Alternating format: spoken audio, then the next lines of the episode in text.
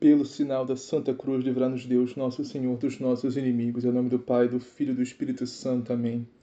Creio em Deus Pai, Todo-Poderoso, Criador do céu e da terra, em Jesus Cristo, seu único Filho, nosso Senhor, que foi concebido pelo poder do Espírito Santo, nasceu da Virgem Maria, padeceu sob Pôncio Pilatos, foi crucificado, morto e sepultado, desceu à mansão dos mortos, ressuscitou ao terceiro dia, subiu aos céus, está sentado diante de Deus Pai, Todo-Poderoso, donde de vir a julgar os vivos e os mortos. Creio no Espírito Santo, na Santa Igreja Católica, na comunhão dos santos, na remissão dos pecados, na ressurreição da carne, na vida eterna. Amém. Vinde, Espírito Santo, enchei os corações dos vossos fiéis e acendei-lhes o fogo do vosso amor. Enviai, Senhor, o vosso Espírito e tudo será criado e renovareis a face da terra. Oremos. Ó Deus, que instrui os corações dos vossos fiéis com a luz do Espírito Santo, fazei que apreciemos retamente todas as coisas segundo o mesmo Espírito e gozemos sempre as suas divinas consolações por Cristo nosso Senhor. Amém. Liturgia da Palavra, 31 de agosto de 2021, 22 semana do Tempo Comum. Primeira leitura. Leitura da primeira carta de São Paulo aos Tessalonicenses.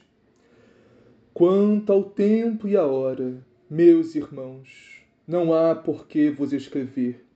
Vós mesmos sabeis perfeitamente que o dia do Senhor virá como ladrão de noite, quando as pessoas disserem paz e segurança, então de repente sobrevirá a destruição, como as dores de parto sobre a mulher grávida, e não poderão escapar. Mas vós, meus irmãos, não estáis nas trevas, de modo que esse dia vos surpreenda como ladrão. Todos vós sois filhos da luz e filhos do dia.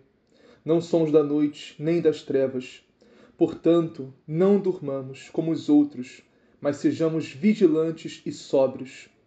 Deus não nos destinou para a ira, mas para alcançarmos a salvação por meio de nosso Senhor Jesus Cristo ele morreu por nós, para que, quer vigiando nesta vida, quer adormecidos na morte, alcancemos a vida junto dele. Por isso, exortai-vos e edificai-vos uns aos outros, como já costumais fazer. Palavra do Senhor, graças a Deus. Salmo. Sei que a bondade do Senhor eu hei de ver na terra dos viventes. O Senhor é minha luz e salvação de quem eu terei medo? O Senhor é a proteção da minha vida, perante quem eu tremerei? Sei que a bondade do Senhor eu hei de ver na terra dos viventes. Ao Senhor eu peço apenas uma coisa, e é só isto que eu desejo: habitar no santuário do Senhor por toda a minha vida, saborear a suavidade do Senhor e contemplá-lo no seu templo Sei que a bondade do Senhor eu hei de ver na terra dos viventes.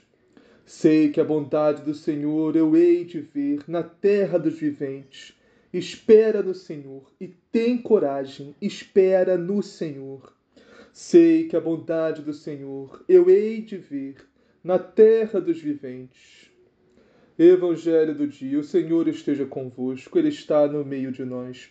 Proclamação do Evangelho de Jesus Cristo segundo Lucas.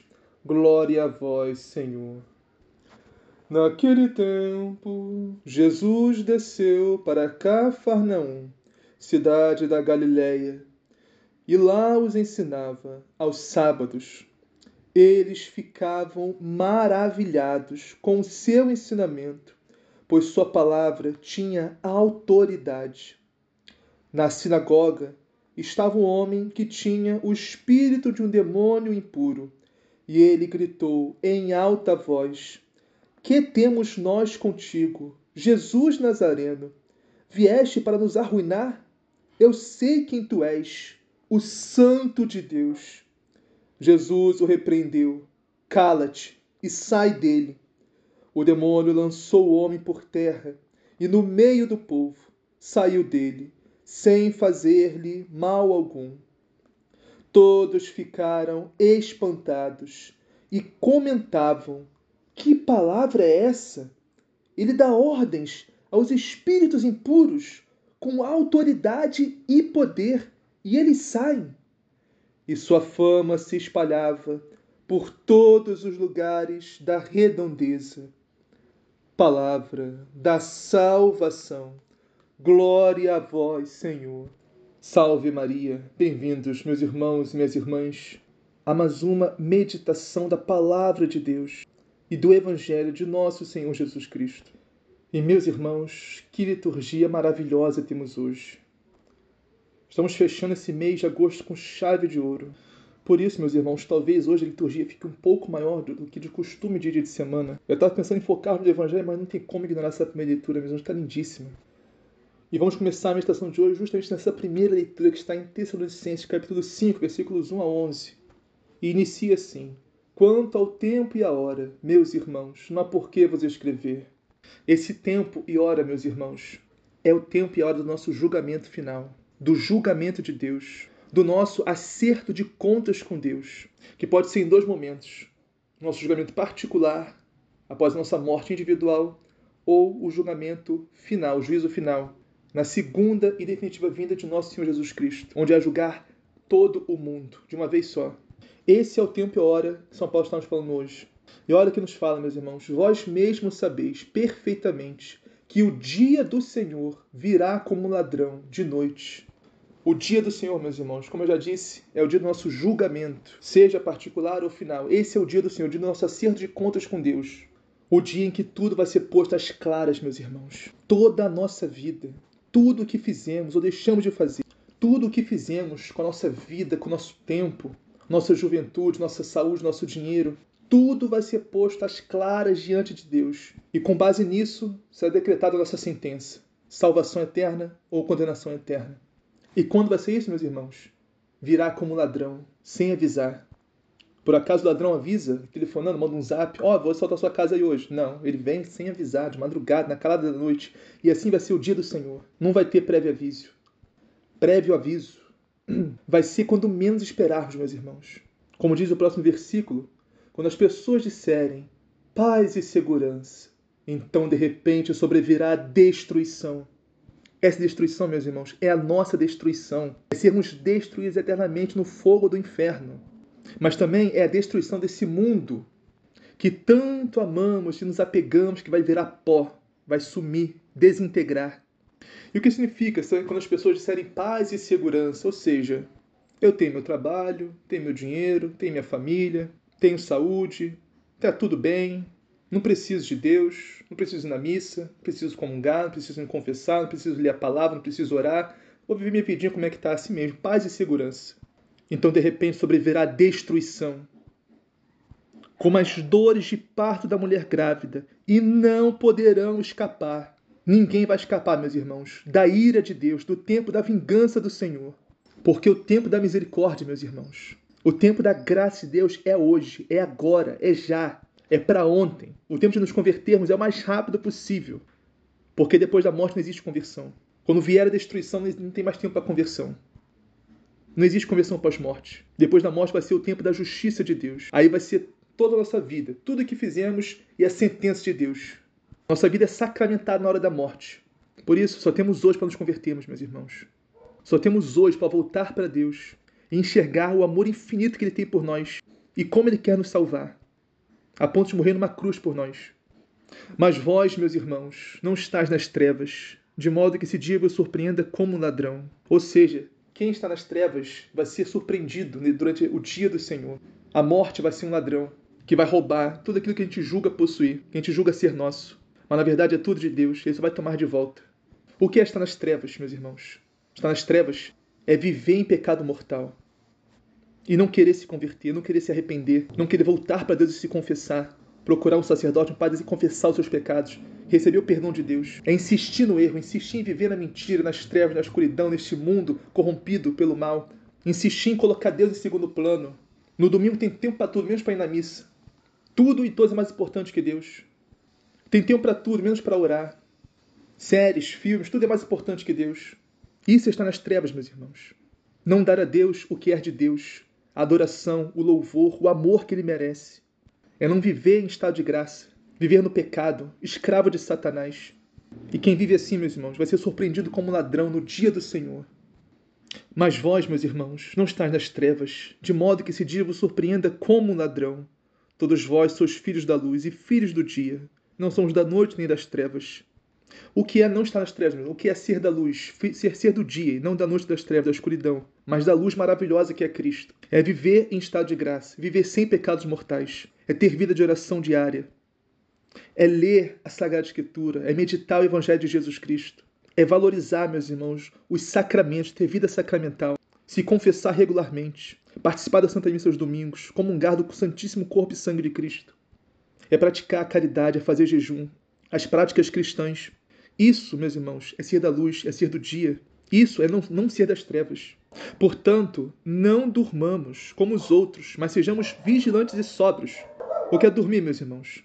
Dormir é relaxar, meus irmãos, esquecer que estamos num combate diário. Que, como diz o livro de Jó, todo dia é uma luta, uma milícia. Dormir é você se expor a ocasiões de pecado. É se colocar desnecessariamente em tentação, com risco de cair no pecado mortal. Portanto, meus irmãos, sejamos vigilantes e sóbrios. Ou seja, vamos vigiar tudo o que nós vemos, vamos, nossos olhos veem, tudo que nossos ouvidos ouvem.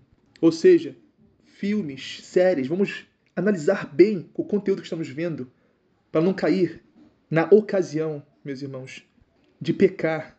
Vamos ouvir músicas católicas, músicas que nos levem a Deus, ou pelo menos não tenham letras obscenas, letras imorais. Vamos vigiar as nossas conversas, o nosso falar, o que, o que a gente conversa, sobre o que a gente conversa, de que forma a gente conversa. Resumindo, meus irmãos, não dormir e ser vigilante e sóbrio é viver em estado de graça e fugir de toda ocasião de pecado. É evitar, meus irmãos, o máximo possível tudo aquilo que a gente sabe que pode nos colocar no caminho da perdição. Inclusive, amizades, meus irmãos, que sabemos que não nos levam a Deus. Amizades que podem nos colocar em ocasiões de pecado. Não temos medo de nos afastar dessas amizades, meus irmãos. Porque nossa salvação é mais importante que tudo. A nossa união com Cristo, nossa intimidade com Jesus, nossa comunhão com Deus é mais importante que tudo e que todos. A gente um dia ir para o céu e não ser cuidado do inferno é mais importante que tudo e que todos. Não sejamos das trevas, meus irmãos. Não vivamos na mentira, no engano, na ilusão desse mundo, na escuridão. Não vivamos em pecado. Porque no dia do Senhor, meus irmãos, todos os pecados de todo o mundo vão ser amarrados e lançados no fogo do inferno, todos os pecados. E se nós estivermos unidos a esses pecados, nós vamos ser jogados junto com o nosso pecado no fogo do inferno. Porque quem é das trevas vai para o inferno. Porque o pecado vem das trevas, vem de Satanás. E se nós estamos unidos a esse pecado, nós também nos tornamos das trevas. E vamos ser precipitados no fogo do inferno, junto com o nosso pecado. Portanto, meus irmãos, nos convertamos hoje o mais rápido possível, sejamos da luz que é Cristo. Porque se estamos unidos à luz que é Cristo, não há mais condenação, meus irmãos, para quem está unido a Jesus Cristo. Vamos ser unidos à luz eterna no céu. A luz, contemplar a luz beatífica de Deus, contemplar a glória de Deus. Se vivemos em estado de graça, obedecendo os mandamentos de Deus, sem pecados mortais. Porque todo pecado mortal é quebra dos mandamentos de Deus, meus irmãos. Dos dez mandamentos.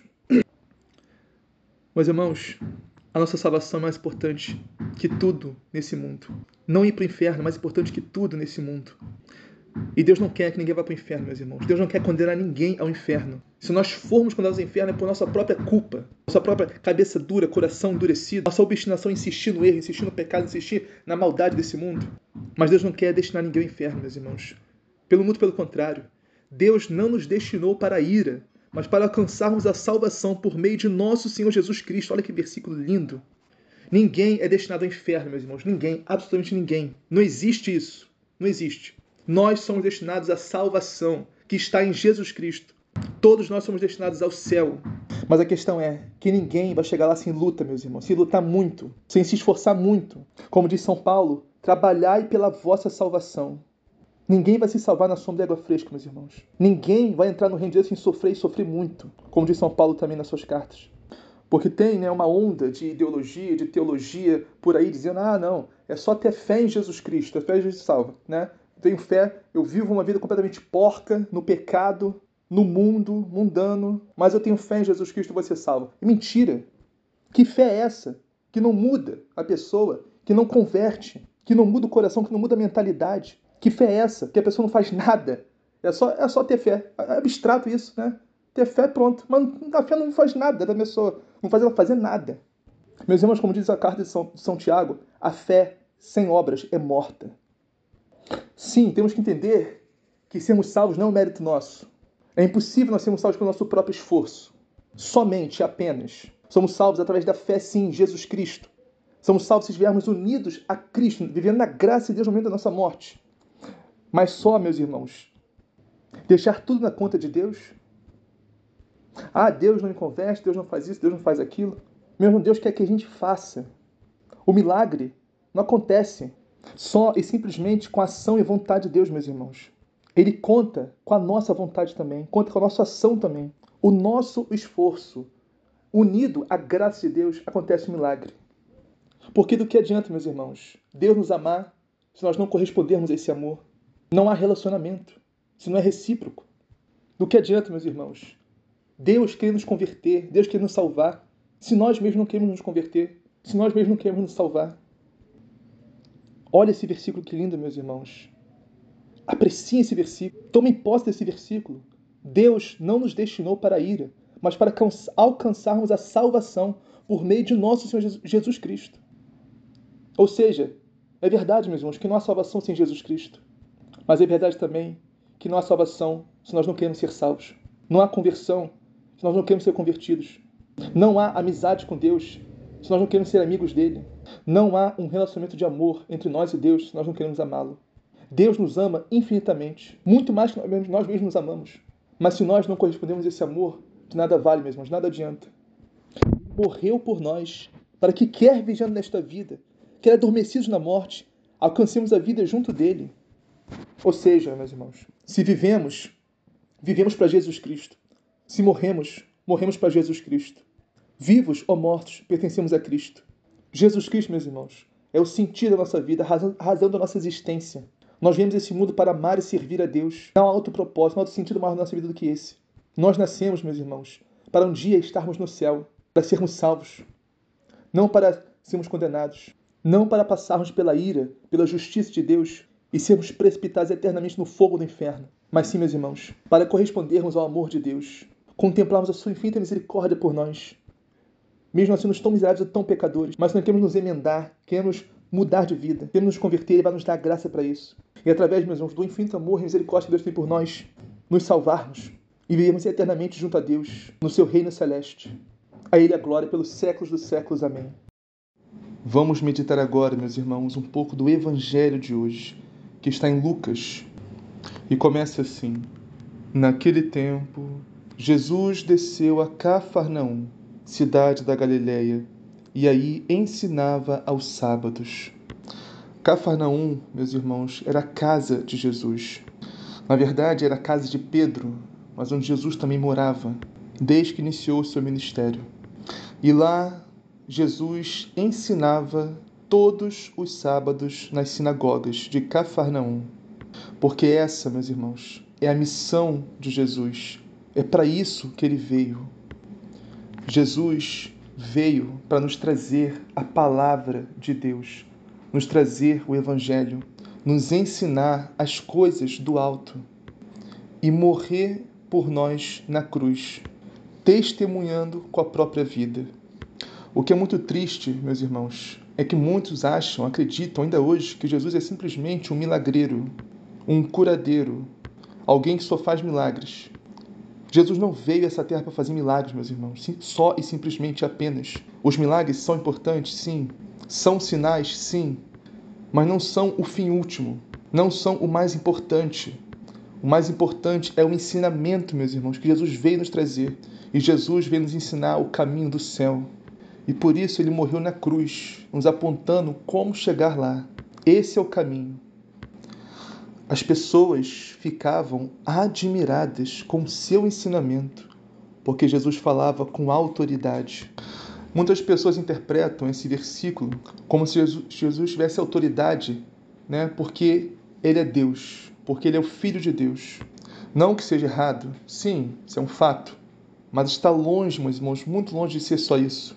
Até porque Jesus esvaziou-se da sua divindade, esvaziou-se da sua glória esvaziou-se do seu poder e assumiu a nossa condição de ser humano, mais ainda a condição de um escravo, fazendo semelhante a nós em tudo, exceto no pecado. Assumiu totalmente a nossa humanidade, sem deixar de ser Deus. Então, sim, Jesus é Deus, é o Filho de Deus, mas as pessoas não sabiam disso. Muitos nem sequer sonhavam com isso. Então, de onde vem essa autoridade de Jesus, meus irmãos? Que o povo reconhecia instantaneamente. O maior motivo desta autoridade, meus irmãos, que todos viam que Jesus tinha claramente, é a sua coerência do que falava, pregava, com o que vivia. O povo observava claramente. Jesus prega isso, Jesus vive isso. Não era simplesmente uma palavra que ele estava falando ali porque ele tinha que falar, porque foi ensinado a ele, como muitos fariseus faziam. Não, Jesus realmente acreditava no que ele estava falando, a ponto de dar a própria vida por aquela palavra. Isso fazia com que Jesus tivesse autoridade. Continuando, na sinagoga havia um homem possuído pelo espírito de um demônio impuro que gritou em alta voz. Só quero chamar atenção para esse versículo, meus irmãos. A sinagoga, hoje em dia, para nós, é a igreja, onde a palavra de Deus é proclamada e pregada e meditada. Mas olha onde estava este homem com esse espírito impuro, dentro da sinagoga. Hoje em dia seria dentro da igreja. Só esse versículo aqui, meus irmãos, já seria suficiente para nós pararmos de nos escandalizarmos com os pecados dos nossos irmãos que estão dentro da igreja, com as misérias, com os demônios dos nossos irmãos, meus irmãos. Olha onde o sujeito estava. Estava no bar bebendo? Estava em algum lugar se drogando? Estava em um bordel? Não. O sujeito com um demônio, com um espírito impuro dentro de si, estava dentro da igreja. E pelo visto, pelo contexto aqui do Evangelho, ele ia lá é, diariamente, ou todo sábado. E ninguém nunca incomodou esse homem. Estava com um demônio, que mostra claramente a falta de unção da pregação que aconteceu naquela sinagoga. Mas quando esse homem, com esse demônio, com esse espírito impuro, encontra o ungido do Senhor, olha o que ele diz: Que queres de nós, Jesus Nazareno? Viestes para nos destruir? Eu sei quem tu és, tu és o Santo de Deus. E meus irmãos, esse versículo aqui agora é muito interessante, porque essa reação demoníaca expressa muito bem o pensamento de quem está no mundo se perdendo e não quer saber de Deus, não quer saber de igreja, não quer saber de orar, não quer saber da palavra de Deus.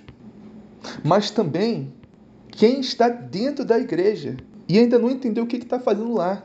infelizmente, miseravelmente, também enxerga Jesus como um inimigo, como um opressor, como alguém que vem nos destruir, como alguém que vem nos fazer perder a nossa vida, perder a sua juventude, perder os nossos prazeres, que vem nos tirar o nosso domingo, perder o nosso tempo orando, perder o nosso tempo lendo a Bíblia. Infelizmente, meus irmãos, esse é o pensamento de muitos que ainda não se converteram, dentro e fora da igreja, fora e dentro também, infelizmente. Olha só, que queres de nós, Jesus Nazareno? O que que você quer comigo, Jesus? Vai para lá, não quero saber de você. Deixa eu viver minha vidinha como eu quiser. Deixa eu fazer as coisas do jeito que eu quiser. Aí o Senhor vem com esses mandamentos agora, esses mandamentos opressores essa doutrina que eu não concordo. Né? Eu sou católico, mas isso aí já é exagero, isso já é fanatismo, não tem necessidade de tudo isso. Esse é o pensamento demoníaco aqui expressado nesse evangelho, que enxerga Deus como um inimigo, como um, como um adversário, como um competidor. Como se a nossa vida nos pertencesse, como se não fosse de Deus. Como se não fosse prestar contas a Deus, meus irmãos, a qualquer momento. Como se Deus não fosse pedir nossa vida de volta a qualquer momento. Ele se agarra à nossa vida, se agarra ao nosso mundinho e acha que é nosso. Isso nos faz perder a vida verdadeira, a vida eterna. Porque é para isso que Jesus veio, meus irmãos. Não para ser nosso inimigo, não para nos destruir, para nos oprimir, mas sim para nos dar vida e vida em abundância. Aqui nesta terra e eternamente no céu. Deus, meus irmãos, quer ser amado não porque ele precise disso. Deus quer ser honrado, quer ser adorado, quer ser louvado, não porque ele precise disso para ser feliz, porque ele não precisa. Mas Deus sabe, meus irmãos, que aqueles que o amarem, aqueles que o adorarem, aqueles que o honrarem, o louvarem, serão felizes. E Deus quer que todos sejam felizes. Deus quer que todos se salvem. Por isso, meus irmãos, Deus quer, Deus quer que nós nos entreguemos a Ele totalmente, de corpo e alma. Que não temos, que não temos reservas. Que não dizemos, não, Deus, eu, eu te dou 90% da minha vida, mas 10% fica para mim. Eu te dou tudo isso, mas, mas isso aqui não mexe não, assim. isso aqui é meu, Jesus. Esse é o pensamento demoníaco que está expresso nesse evangelho. Temos que ser todos de Deus, meus irmãos. Porque Deus sabe que aqueles que se entregarem totalmente a Ele serão felizes. E olha que curioso, que interessante também esse versículo, é muito bom, meu Deus. Olha só, eu sei quem tu és, o demônio falando, o diabo falando, eu sei quem tu és, tu és o santo de Deus. Olha isso, meus irmãos. O demônio sabe, o diabo sabe que Jesus é santo, que Jesus é ungido, que Jesus, que Jesus é o Messias, que Jesus é Deus encarnado. O diabo, o demônio, mais do que ninguém sabe disso. Então, meus irmãos, só saber disso não salva ninguém. Só saber que Jesus é santo, que Jesus é Deus, só ter fé nisso, mas não querer se configurar ao Cristo, não querer mudar de vida, não querer se converter, não querer entregar sua vida a Jesus. Meus irmãos, a fé até o demônio tem. Olha aqui, o demônio dizendo: Eu sei que Deus, tu és o santo de Deus. Por isso que eu disse lá na primeira leitura: essa fé morta que o pessoal acha que tem, mas não muda de vida, não vai salvar ninguém. Ah, eu tenho, uma, eu tenho fé em Jesus Cristo, por isso eu vou ser salvo. Mas vive no pecado, vive no mundo, vive na mentira e não quer se converter, não quer mudar de vida. Que fé é essa, meus irmãos? É a fé, é fé, fé demoníaca que está tá expressa aqui. Só pode ser essa fé. Porque fé em Jesus até o demônio tem. Agora, obedecer a Jesus, o demônio não obedece. Viver como Jesus viveu, o demônio não vive. Mas fé em Jesus, o demônio tem fé em Jesus também. Obedecer os mandamentos de Deus, o demônio não obedece. Então, meus irmãos, o demônio, ele sabe que Jesus é o Senhor. Ele reconhece Jesus como Senhor. Tu és o santo de Deus, mas a, a diferença é, a questão é, que o demônio não reconhece Jesus como Senhor dele. O demônio não quer Jesus como Senhor dele. Não quer entregar sua vida a Jesus. Essa é a reação demoníaca de muitas pessoas que dizem que são cristãos, que são católicas. Reconhecem que, que Jesus é santo. Expressam, enchem a boca para dizer que Jesus é o Senhor, mas não querem que Jesus seja o Senhor deles. Não querem entregar sua vida a Jesus, não querem que Jesus reine sobre eles sobre, a, sobre o coração, sobre a mente, sobre as ações, sobre as atitudes.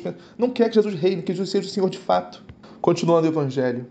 Jesus o ameaçou, ameaçou o demônio, dizendo: Cala-te e sai dele. O demônio lançou-me no chão, saiu dele e não lhe fez mal nenhum. Meus irmãos, o, o demônio não tem poder nenhum sobre nós se nós estivermos sob a autoridade de Jesus, sob a autoridade da palavra de Deus. Se nós tomarmos posse dessa palavra na nossa vida, desse evangelho na nossa vida e vivermos e praticarmos. Olha o que diz o evangelho. Jesus disse: "Cala-te, sai dele". A palavra de Deus tem poder, meus irmãos. Agora a questão é: nós tomamos posse desse poder, dessa palavra na nossa vida ou não? O demônio lançou o homem no chão, saiu dele, não lhe fez mal nenhum. Ou seja, o demônio não tem poder de nos fazer mal nenhum, meus irmãos. Como dizem alguns santos, o demônio é um cão amarrado, acorrentado. Ele só vai nos morder se a gente chegar perto dele, nos afastarmos de Jesus. Agora, se estamos em Jesus Cristo, estamos vivendo na graça de Deus, com vida de oração, vida de oração e de, de, de, leitura da palavra de Deus, meditação do Evangelho, vida sacramental de confissão, de santa missa, de Eucaristia, de jejum, de penitência, de caridade. Meus irmãos, o demônio não tem poder nenhum sobre nós. Não, pode, não tem poder de fazer mal nenhum. Se estamos realmente vivendo em Cristo. É o demônio que tem que ter medo de nós, meus irmãos. Não o contrário. Isso nós estamos realmente vivendo com o Santo de Deus dentro de nós, com Jesus habitando dentro de nós, com o Espírito Santo, a graça santificante dentro de nós. O espanto se apossou de todos e eles comentavam entre si: Que palavra é essa? É a palavra de Deus, meus irmãos. É a palavra de nosso Senhor Jesus Cristo. A palavra que tem o poder de expulsar todo demônio, todo espírito impuro, todo mal da nossa vida. Se nós tivermos verdadeira fé e tomarmos posse dessa palavra. Essa palavra, meus irmãos, tem o poder de mudar a nossa vida.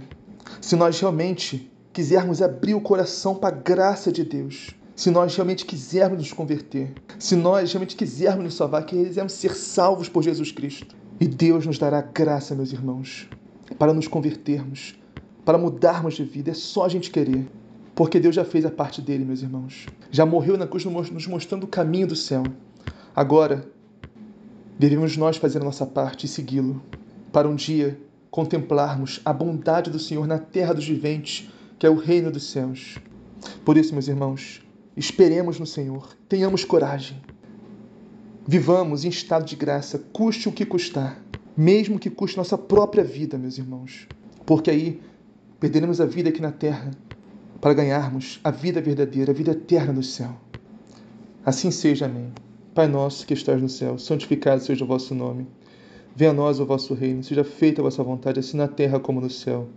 O pão nosso de cada dia nos dá hoje, perdoai as nossas ofensas assim como nós perdoamos a quem nos tem ofendido. E não os deixeis cair em tentação, mas livrai do mal. Amém. Ave Maria, cheia de graça, o Senhor é convosco. Bendita sois vós entre as mulheres, bendito é o fruto do vosso ventre, Jesus. Santa Maria, Mãe de Deus, rogai por nós, pecadores, agora e na hora de nossa morte. Amém. Glória ao Pai, ao Filho e ao Espírito Santo, assim como era no princípio, agora e sempre, por todos os séculos dos séculos. Amém.